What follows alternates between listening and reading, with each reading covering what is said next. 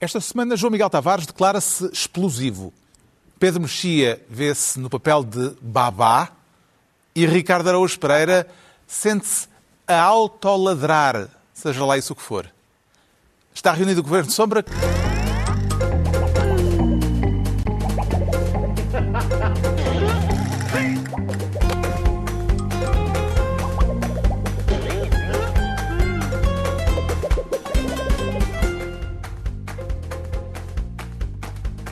Ora, viva, sejam bem-vindos. Na semana em que foi renovado uma vez mais o estado de emergência, é já o 12 e em que se instalou a discussão sobre o plano de desconfinamento, até com uma versão falsa a circular. Havemos de falar disso daqui a pouco, neste Governo Sombra, em que o Ricardo Araújo Pereira assume a pasta de Ministro da Interiorização e sente-se com capacidade, Ricardo Araújo Pereira, para interiorizar os remoques do ministro Eduardo Cabrita? Sim, sim, senhor Carlos, sou muito forte. Sou muito forte, estou na interiorização, estou a... ele que venha com ele que me peça para interiorizar que eu interiorizo, não tenho medo nenhum. O ministro Eduardo Cabrita eh, foi o autor do relatório eh, de, do Ministério da Administração Interna. O Parlamento discutiu esse relatório eh, esta quinta-feira sobre o estado de emergência no período mais crítico da pandemia e entre as explicações para o que correu mal pode ler-se que a população não interiorizou a gravidade da situação. Enfia a carapuça, Ricardo. Oh, tu não enfio, Carlos, enfio, então, sim, senhor. Então, eu interiorizou e agora enfia a carapuça? Porque interiorizei e agora interiorizo é e interiorizo Só a, a posteriori, portanto. Ah, não, interiorizo a acusação de não interiorizar. Eu, estou disposto, eu, absorvo, eu sou muito absorvente. E, portanto, o que, o que se passa aqui é, quer dizer, sempre que um, um Eduardo Cabrita faz declarações deste tipo... Há gente... mais do que um? Se eu estou a dizer um Eduardo Cabrita no sentido em que é um, é um tipo, um tipo. digamos, é um tipo uh, específico de, uh, digamos, de Eduardo. De Eduardo. E, e a, a, gente, a gente lembra-se sempre do, do poema do Brecht sobre dissolver o povo, porque este não serve. Uh, mas eu acho realmente que o, o, que aconteceu foi o seguinte: um, há, um, há uma, uma boa parte da população que não interiorizou alimentos se não fosse trabalhar, não interiorizava, não, não conseguia interiorizar alimentos se não fosse trabalhar.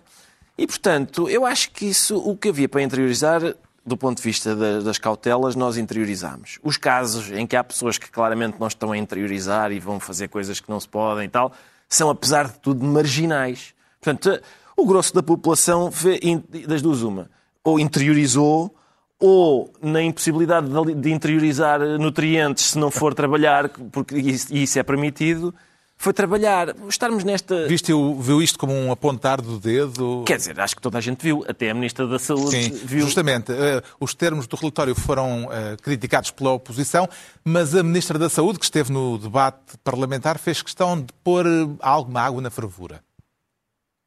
Não há culpados, há uma doença. Não há nós e os portugueses, somos todos portugueses, somos todos cidadãos, somos todos povo.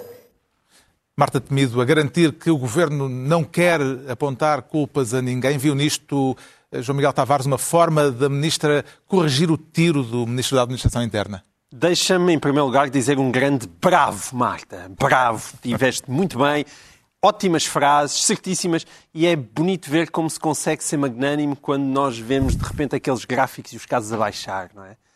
Quando, comparando esta Ministra da Saúde com aquela quando estava tudo ali a borbulhar e nós sentimos que Portugal estava à beira da explosão pandémica e a senhora já estava a deitar fumo por todo lado, eh, esta, eu, prefiro, eu prefiro esta Marta e ela falou muito bem.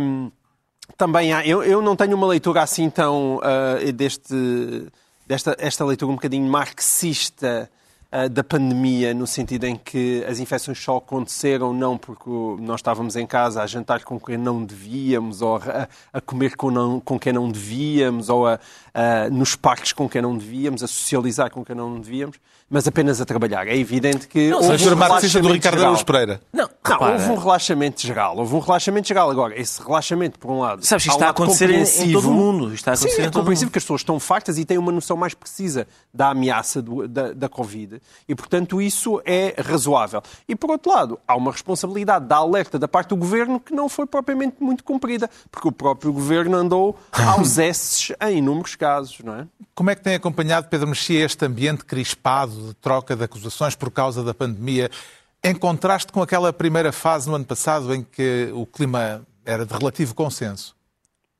Deixa-me só antes disso dizer uma coisa sobre o ministro Eduardo Cabrita. Há uma peça do Tom Stoppard que se passa na antiga Checoslováquia e em que há uns agentes do Ministério do Interior que vão interrogar um, um oposicionista e que lhe dizem: Nós sabemos o que o senhor anda a fazer e a pensar. Ele diz: ah, que sabe o que, eu, o que eu ando a fazer é uma coisa, mas como é que sabe o que eu ando, o que eu ando a pensar? Eles dizem: Porquê é que pensa que nós somos o Ministério do Interior? Uh, eu acho que é qualquer coisa parecida com, com, com o Eduardo Cabrita, que ou nos, ou nos dá as boas-vindas ou nos diz seus malandros, e é aqui um, é um ministro mestre-escola, mais do que um ministro uh, do, da administração interna, sobre as duas fases.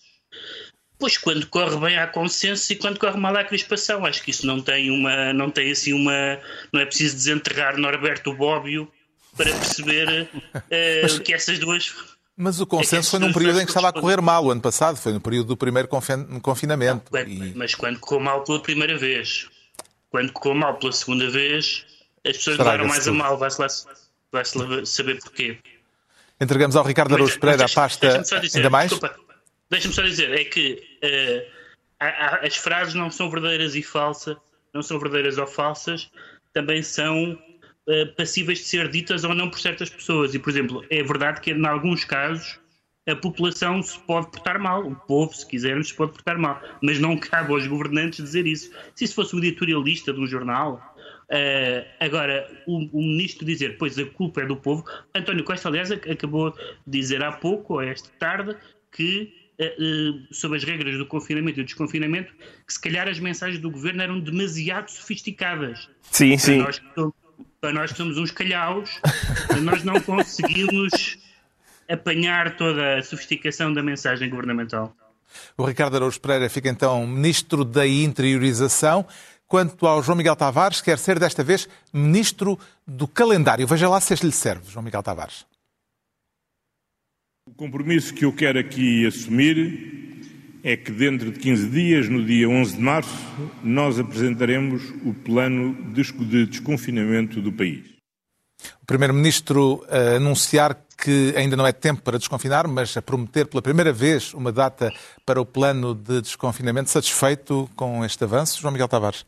É bom, é uma data, mas quer dizer, eu acho que é muito tempo para fazer planos. Uh, precisam mais de 15 dias para fazer planos. Ou para os divulgar, será isso? Hum, se quiseres, numa, numa leitura otimista, talvez seja pode divulgar. Eu, para mim, eles ainda estão a pensar o que é que querem fazer com esses planos. E essa lentidão, eu tenho alguma preocupação com ela, sobretudo pela razão que o Pedro Mexia disse. É que eu acho que o governo não nos quer apresentar também as coisas porque acham que têm medo que venha uma mensagem excessivamente sofisticada para as nossas limitadíssimas cabeças. O primeiro-ministro que disse foi que.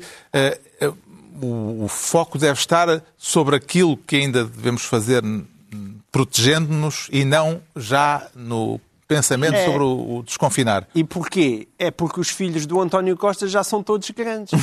Porque se eles estivessem em casa com uns pequeninos, ou com quatro, como eu estou, ou como estão milhares e milhares de portugueses, se calhar achava que gostava de ver uma data para a luz ao fundo do túnel. O Governo esteve esta semana sob pressão para que seja divulgado o plano de desconfinamento, uma pressão a que se juntou o líder do maior partido da oposição. Através desta pressão que nós estamos a exercer, que admito que outros também estejam a fazer e que o próprio Presidente da República faça, o Governo vai acabar por ter de mostrar um planeamento para aquilo que temos pela frente. O Rui Rio, líder do PSD, eh, com a esperança de que a pressão sobre o governo surtisse efeito, já deu um primeiro resultado, a data em que será anunciado o plano de desconfinamento. O Presidente da República, por sua vez, eh, veio dizer com muita clareza que não vê condições para o desconfinamento até ao princípio de abril. Temos de ganhar até à Páscoa o verão e o outono deste ano. Por outras palavras, a Páscoa é um tempo arriscado para mensagens confusas ou contraditórias.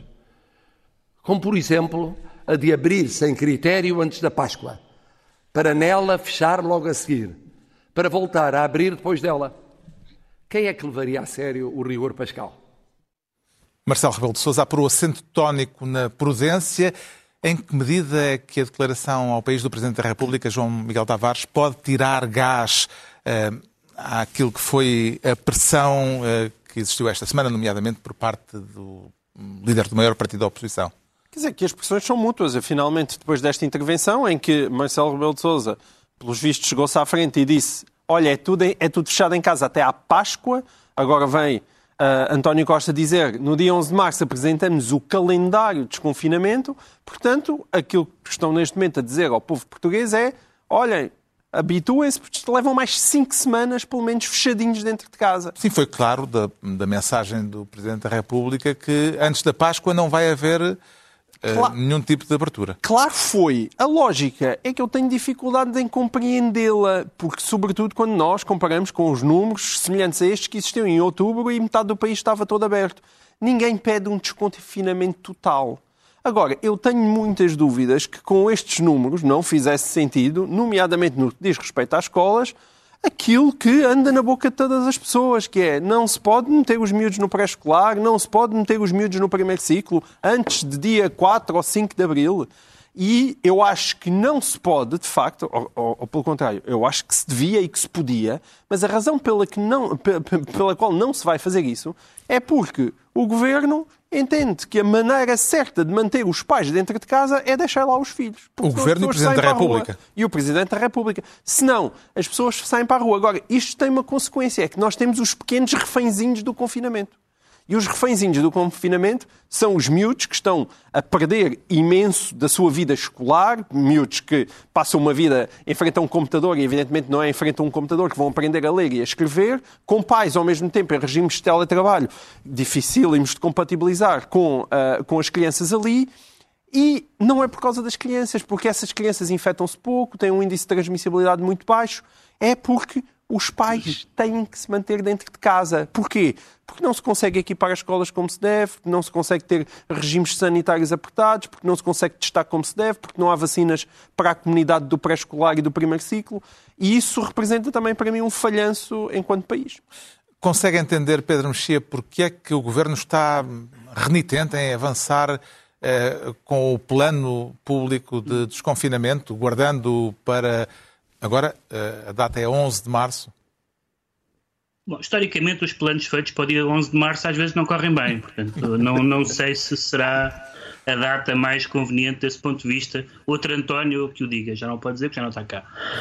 Um, mas. Uh, Spínola, que é para não confundirem com o António mais antigo. Não, não, não, exatamente, António Spínola. Uh, mas o, o nisso que tu disseste há a diferença entre, entre, entre haver um plano e o plano ser público. Eu parece-me que uh, parece-me que é evidente que tem que haver um plano e que esse plano tem que ser não só já uh, tem um elemento de, de previsão à distância, tem um, um, elemento de acompanhamento da situação, porque isso aliás tem, sido, tem acontecido em todo o lado, mesmo os cientistas e mesmo as, as autoridades técnicas dizem que é da, é da monitorização caso a caso que se pode tomar decisões dessa natureza. Isso, isso de, um, de um ponto de vista. Do outro ponto de vista, não me parece que a discussão pública uh, possa ter. Uh, a discussão pública, isto é, a discussão na praça pública, possa ter grande, um, grande utilidade. Claro que as pessoas. Uh, e nós aqui, toda a gente de todo lado, as mais informadas uh, uh, e as menos informadas, como nós, uh, podem, podem, opinar, podem opinar sobre o assunto, mas não, não vejo facto interesse em que o governo, não é interesse, utilidade em que o governo, em que o governo discuta isso na praça pública. A coisa diferente são as tomadas de posição da sociedade civil sobre áreas específicas com argumentos eh, fundados e fundamentados, como foi o caso da, deste movimento em favor da, da reabertura das escolas. Entretanto, circulou um documento esta semana, um documento falso, eh, com um falso plano de desconfinamento, que se veio a saber depois de ter sido criado por um colunista do Observador. O caso está a ser investigado pelo Ministério Público. Leu o documento, uh, Ricardo Araújo Pereira? Li o documento, eu, eu leio tudo o que é falso, eu, eu dou a especial atenção. Será que o governo tem ali uma boa base de trabalho? Não sei, eu soube imediatamente que era falso, assim que li, porque era um plano. E não, evidentemente não, não me enganam. O, o, como é, foi hoje, hoje sexta-feira, foi, foi António Costa apresentou a data em que vai apresentar o plano. E, portanto, é, pareceu-me. Isto eu já acredito. Eu, isto acredito. Uh, dizer que há de haver um plano, e, mas é daqui a uma semana ou duas. Hum, E lá boas ideias? eu eh, ah, não, não sei, eu, eu fiquei desapontado com o plano porque eu também já estou farto. Eu acho que o que se passa é o seguinte: eu não gostaria de ter, não que haja hipótese disso acontecer, mas eu não gostaria de ter António Costa a regular-me a água do banho. Eu Volto, volto a repetir que realmente há poucas hipóteses. Mas parece-me que ele só conhece, ele só conhece duas, dois modos: ou é escaldada ou gelada. Não há um, parece-me não haver um meio termo. António Costa e Marcelo. eh, eh, Os Esta dois, sim, sim, sintonia os dois, sim. É, eh, isto É, é, é dos escoceses. é do, É dos escoceses, é dos possível. escoceses, É é aquele, dos sim, primeiro muito quente e depois no gelo. Eu não sei, é, é- é aquela- aquela tal questão que é, vamos aprender com o que fizemos no, no passado. Isso é, é ótimo. Mas aprender o que fizemos no passado não é, eh, ou seja, não é isso, não é regular. Se calhar fomos, regulámos isto para, para o, ge- o gelo, vamos agora regular para escaldar. É capaz de haver ali uma posição intermédia. Essa posição intermédia foi o que se tentou no Natal, não é? Em que se pediu Não às pessoas bem. para Não, não. trocarem compotas eh, no vão da Não, escada. Não, não, não, mas isso. Para as escolas não foi definitivamente. Isso, exato. É, quer dizer, parece-me que a posição intermédia provavelmente era aquela em que estávamos quando em outubro tínhamos exatamente estes números. Ou seja, se em outubro, com estes números, estávamos numa determinada posição, não sei se, não sei se é sustentável manter as pessoas em casa mais um mês com os números que tínhamos em outubro. Ou melhor, com muita tendência para descer. Ou seja, daqui a duas semanas, certamente, já teremos números ainda mais, ainda mais baixos. Há, entretanto, uma ideia que está a fazer caminho. O- a economista Susana Peralta, eh, numa entrevista ao jornal I, sugere, e vou citá-la, estamos a ver, que a crise devia ser paga por toda a burguesia do teletrabalho. Como é que vê esta hipótese, eh, esta proposta, formulada nestes termos, Pedro Mexia? Pois a questão é da formulação, porque ela foi formulada por outras pessoas de uma forma, eh, de uma forma mais, não digo atraente, trata-se de um imposto. Portanto, um imposto atraente é um oxímoro insuperável. Mas se, se, se a ideia é que em, as pessoas, segundo, segundo um, princípio, um princípio de solidariedade e de redistribuição, as pessoas menos afetadas economicamente pela pandemia devem contribuir para as pessoas que foram mais afetadas economicamente eh, pela pandemia, do ponto de vista da justiça fiscal, isso não me parece absurdo.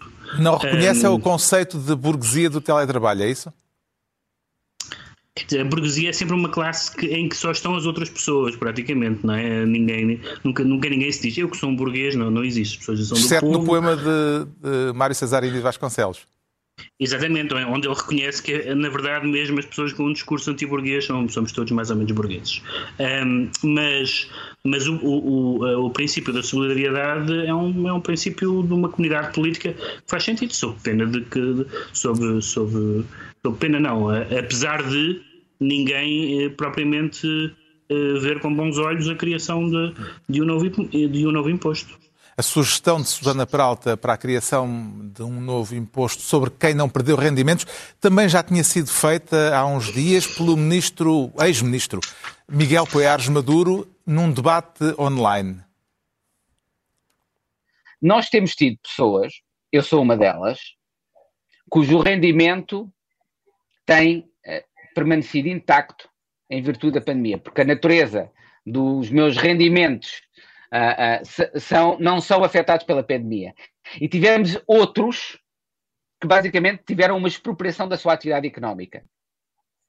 E nós não temos tido, na adoção enquanto sociedade, eu já disse isto, ah, ah, eu acho que nós devíamos ponderar, por exemplo, um imposto extraordinário sobre aqueles que tiveram mais rendimento o ano passado, tiveram crescimento de rendimento, para redistribuir em relação aos outros que tiveram uma, uma, uma- uma perda de rendimento. O social-democrata Miguel Poiares Maduro, na rubrica Isto vai dar merda, vê correspondência entre a proposta e o título deste Não. programa na net, eh, Ricardo Araújo Pereira. eu acho que, até porque a proposta é bastante sensata, como parece eu, evidente. Eu, eu acho talvez o título eh, deste podcast devesse ser Isto vai dar merda quando for dito pela professora Susana Peralta. Porque não, quando foi dito pelo Poiás Maduro não houve problema nenhum. Ah, quando foi a professora Susana Peralta a dizê-lo, por uma razão qualquer, hum, eh, Porquê é juntou-se que Susana Peralta é professora e turma- Miguel Poiares Maduro não?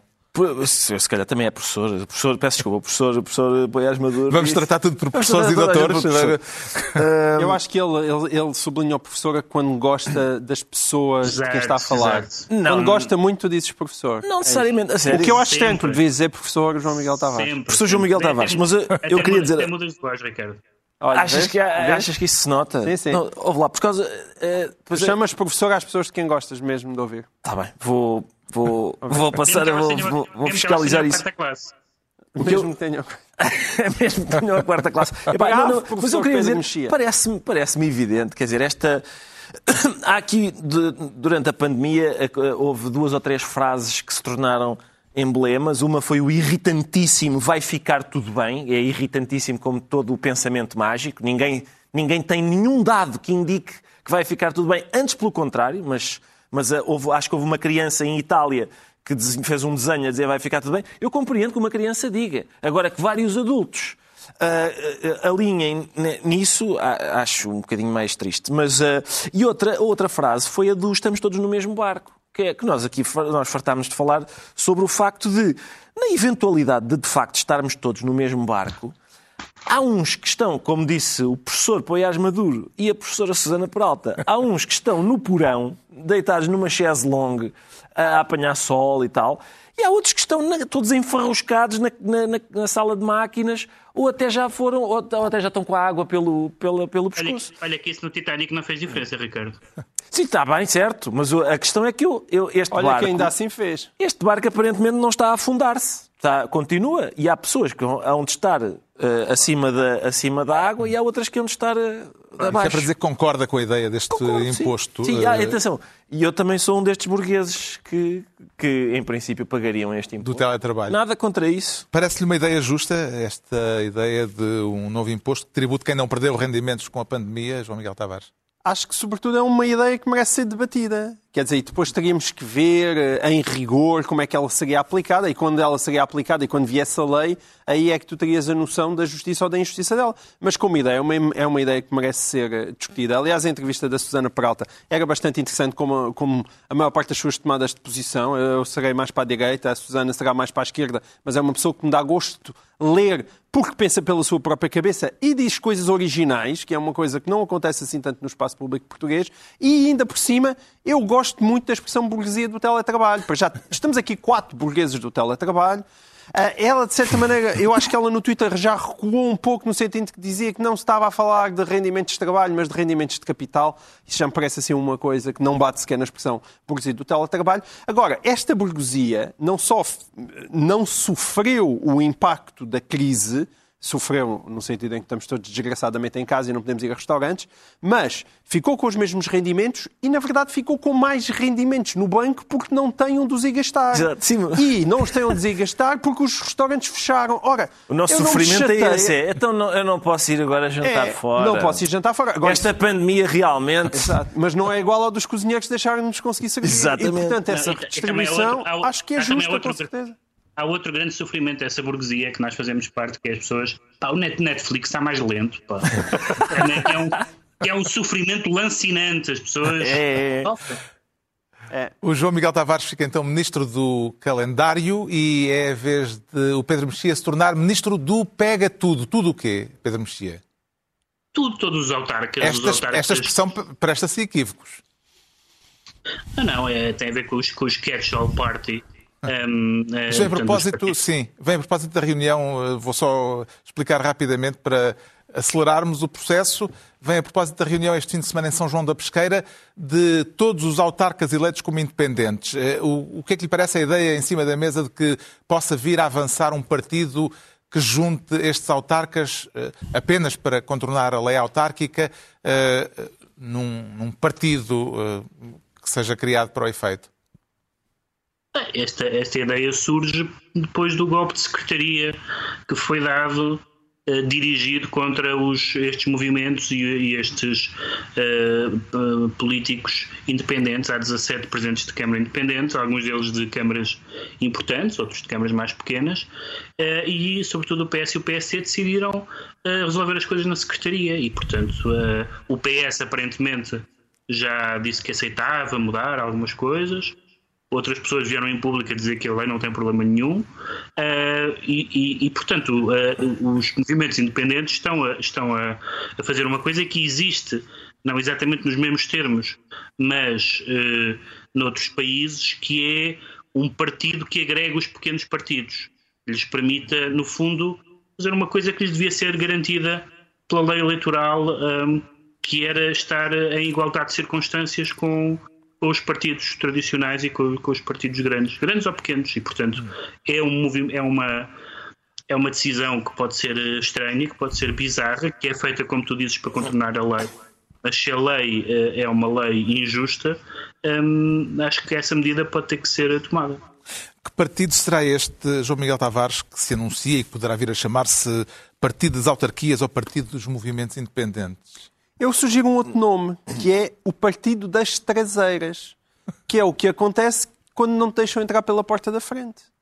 E, portanto, o Partido das Traseiras não só merece existir, como até tem todas as assinaturas que eu tiver disponível no meu cardápio. Porque Acho é que esse evidente... partido teria, teria votos equívocos, esse partido. não, não Podia interessa. Também todos são bem-vindos, todos são bem-vindos. Porque é, evidente, há muitas vezes as pessoas perguntam o que é isso do sistema? O sistema? Mas o que é isso do sistema? Quando as pessoas dizem, ah, essas pessoas que têm um discurso anti-sistema, o que é o sistema? Olha, é isto o sistema. O sistema é isto. É fecharem-se em si e não deixarem concorrer os outros. Alguém fazia as contas e dizia, olhem, num conselho com mais de 135 mil habitantes, preciso de 4 mil assinaturas para poder concorrer à presidência e mais 4 mil para a Assembleia Municipal. Para formar um partido preciso de 7.500.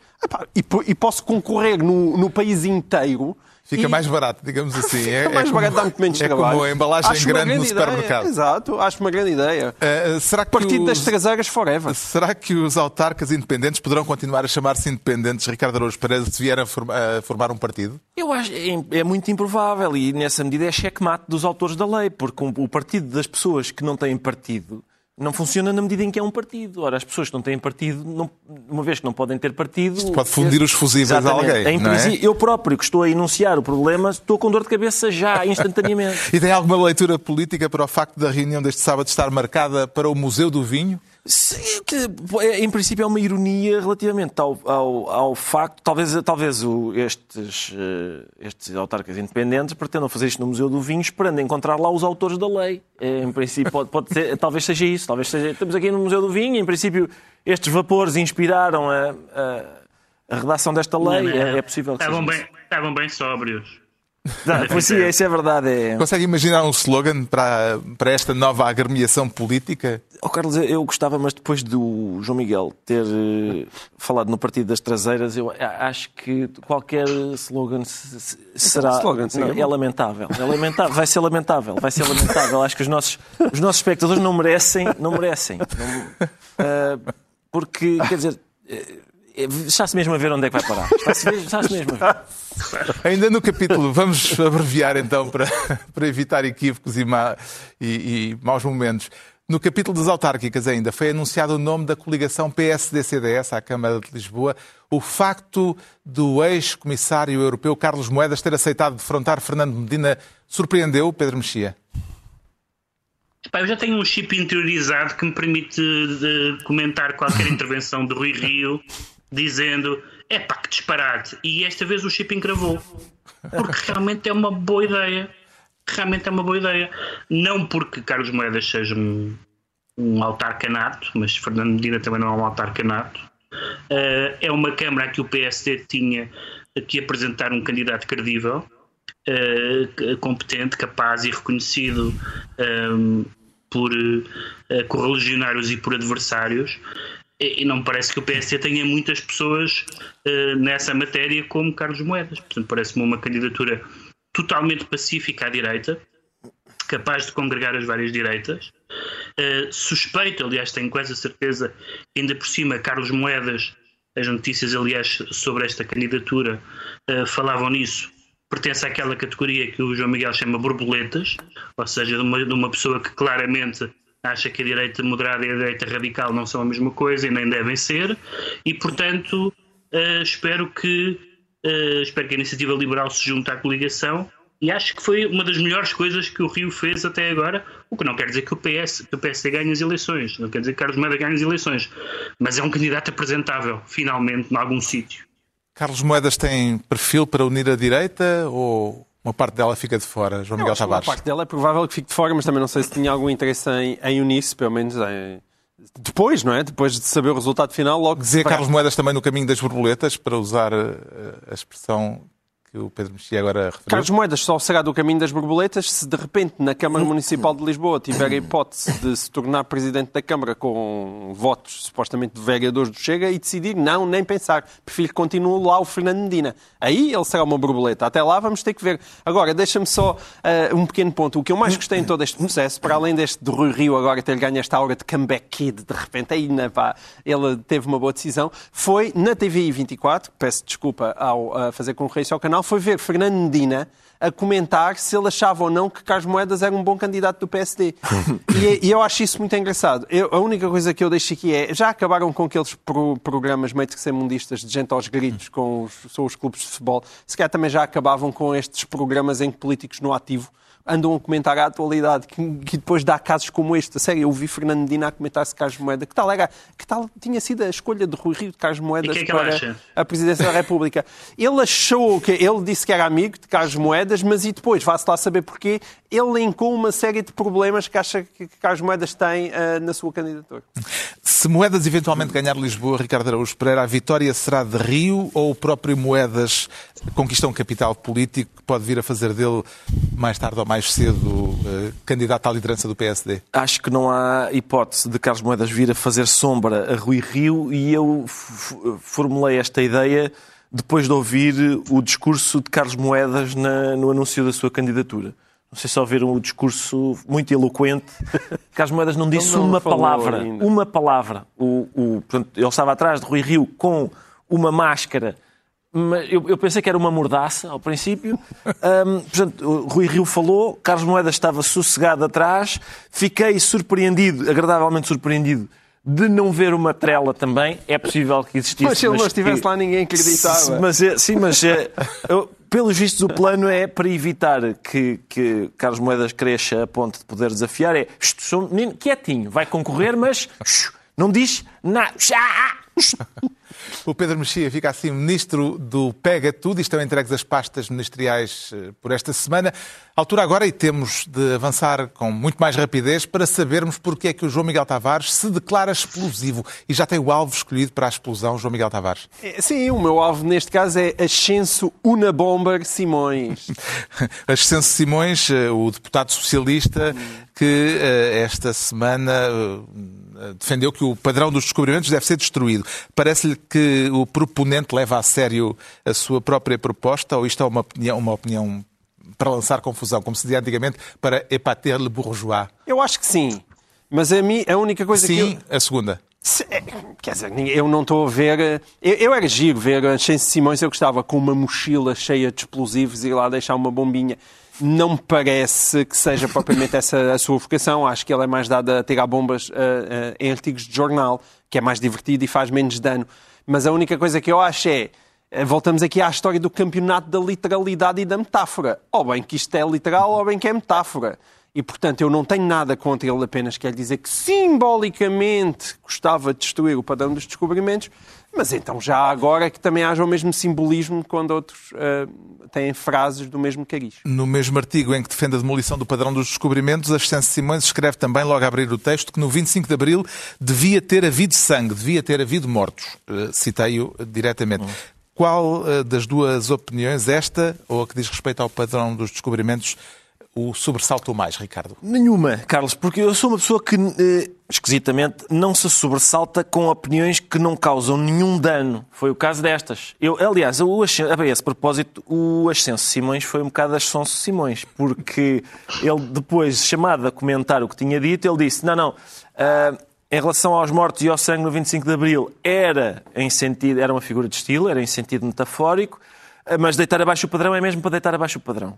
Uh, e, portanto, a, questão, a minha questão é a seguinte: eu, mesmo que ele mesmo não fosse em sentido metafórico, eu acho que mesmo uma pessoa que ache que, apesar de ser um dos maiores motivos de orgulho da, da nossa revolução, o facto de não ter havido uh, mortos nem sangue, tirando um caso muito pontual.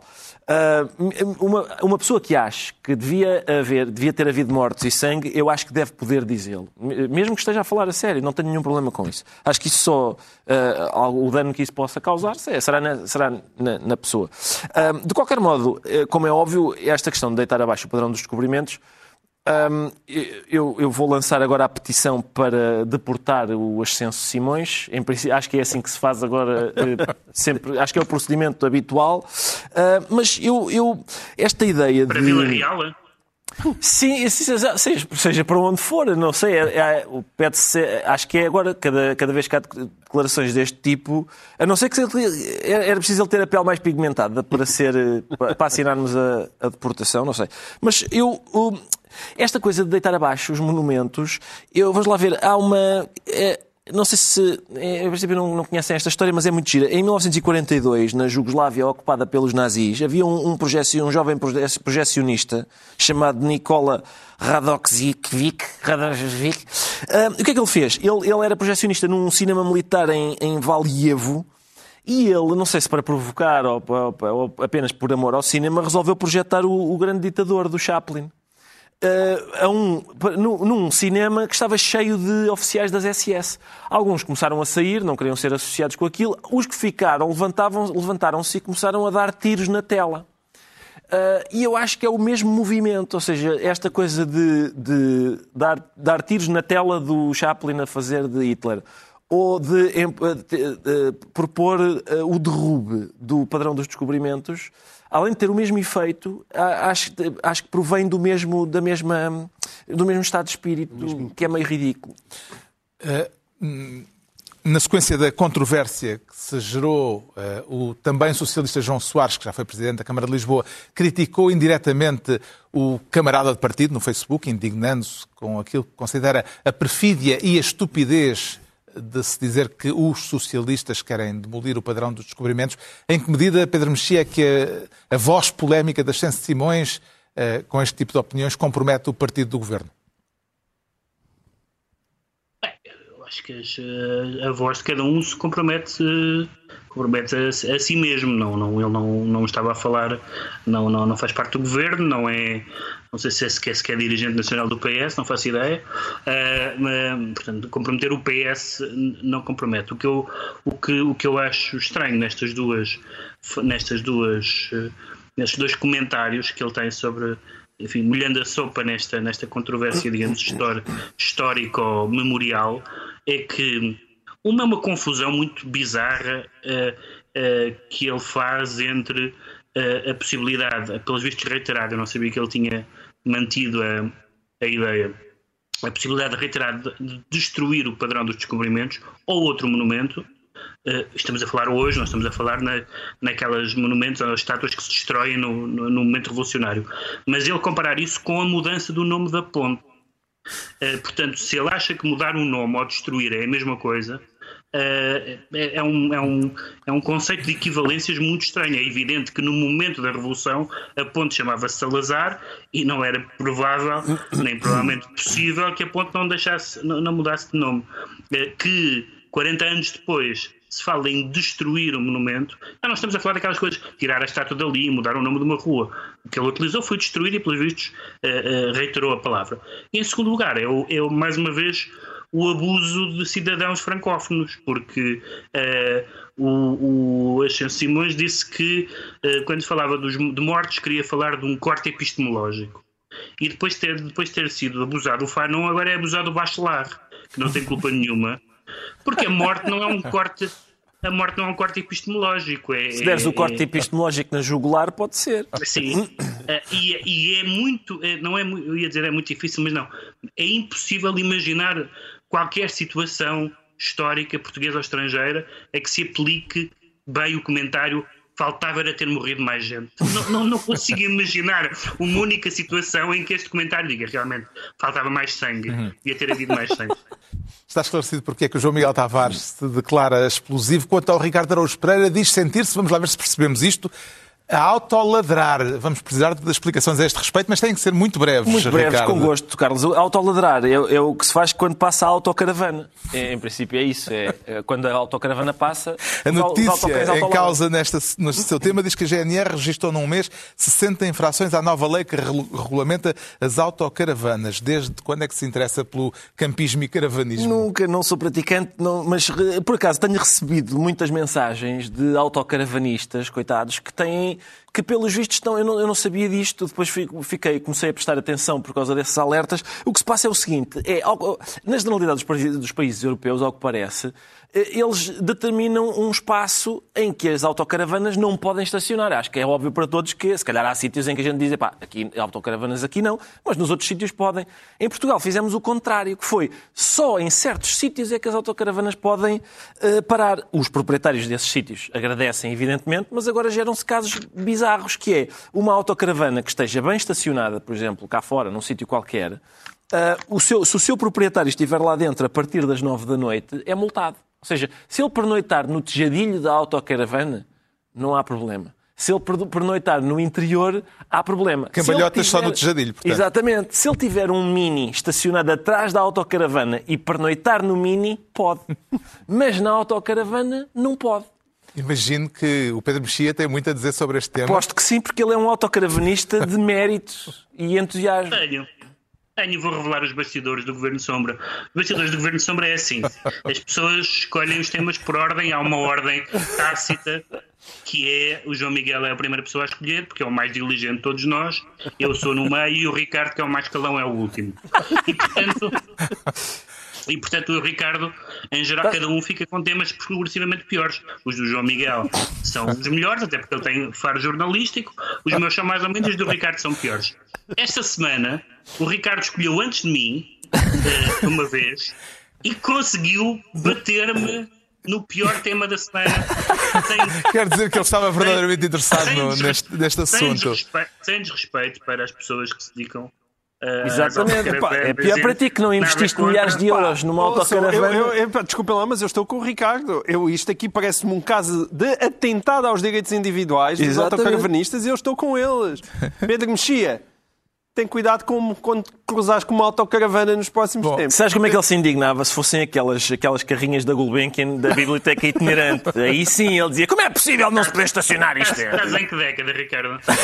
Já sabemos porque é que o Ricardo Araújo Pereira se diz autoladrar. Vamos agora tentar perceber rapidissimamente o, eh, porque é que o Pedro Mexia se vê no papel de babá. Eh, Já se sente com vontade de mudar fraldas, Pedro Mexia? Ah, finalmente, Pedro. É, é a minha grande vocação. Não, é só, por, é só por, uh, para uh, dar um exemplo de como as discussões passam dos grandes temas para os pequenos temas, que se calhar são mais importantes que os grandes, que é vamos recuperar a nossa soberania, diziam os, os defensores do Brexit, a Inglaterra vai poder ser dona do seu destino, etc.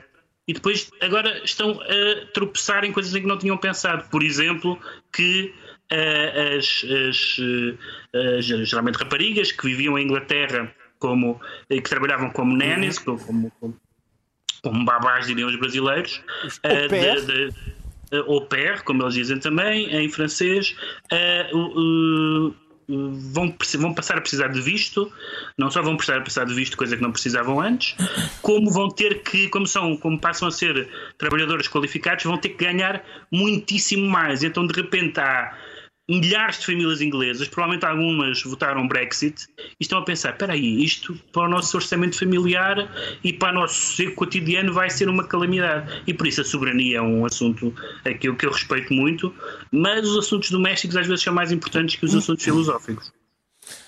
Está à altura dos livros eh, e eu trago esta semana um livro de memórias. A escrita memorialística, infelizmente, não é muito praticada em Portugal, Ah, ao bem. contrário do que acontece nos países de língua inglesa. São raros os casos de autores que deixam um testemunho escrito daquilo que viveram, eh, em muitos casos tendo vivido de perto momentos irrepetíveis da história, mesmo quando não foram protagonistas ativos desses acontecimentos. É o que se passa neste livro de um advogado português que viveu em Moçambique durante 20 anos, entre 1955 e 1975.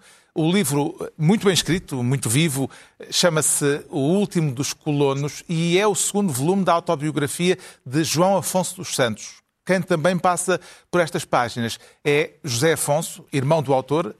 Zeca Afonso viveu, de resto, uma temporada na cidade da Beira, em Moçambique, no final dos anos 60. Foi lá que foi buscar os ritmos africanos que se encontram em muitas das canções que escreveu.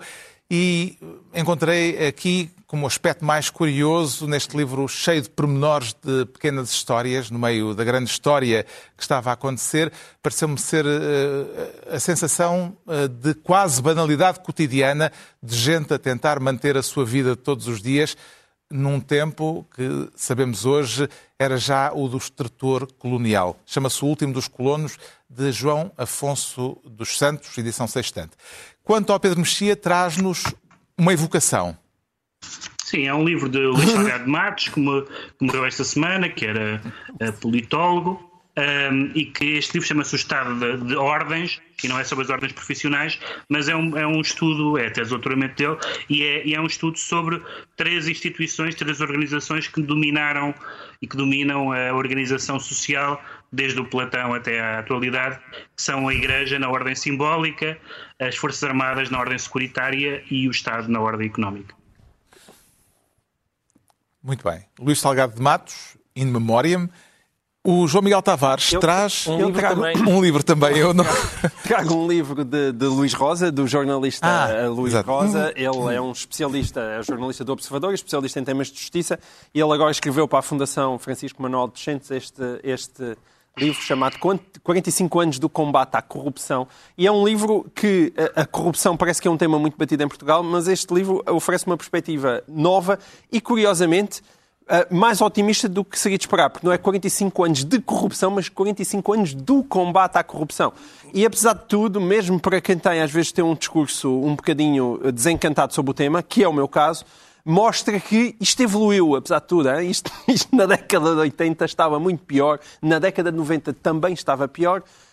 Agora está um bocadinho melhor, embora ainda haja um caminho gigantesco para fazer. Mas, de qualquer forma, isto num livro relativamente conciso, ele é um, é um livro curto, temos aqui uma perspectiva global daquilo que tem sido a, a legislação do combate à corrupção e também com testemunhos de procuradores e procuradoras uh, do Ministério Público. Vale imensa pena.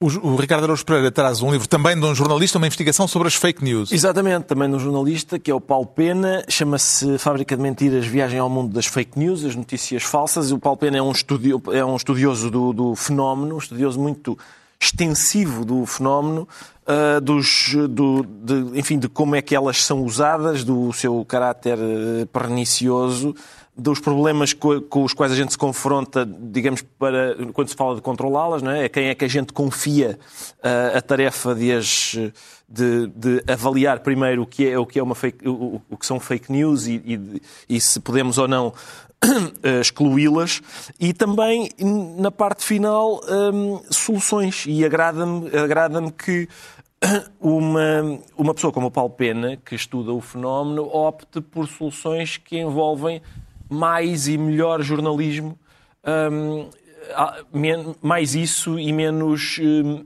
limitações que, que, seriam de facto.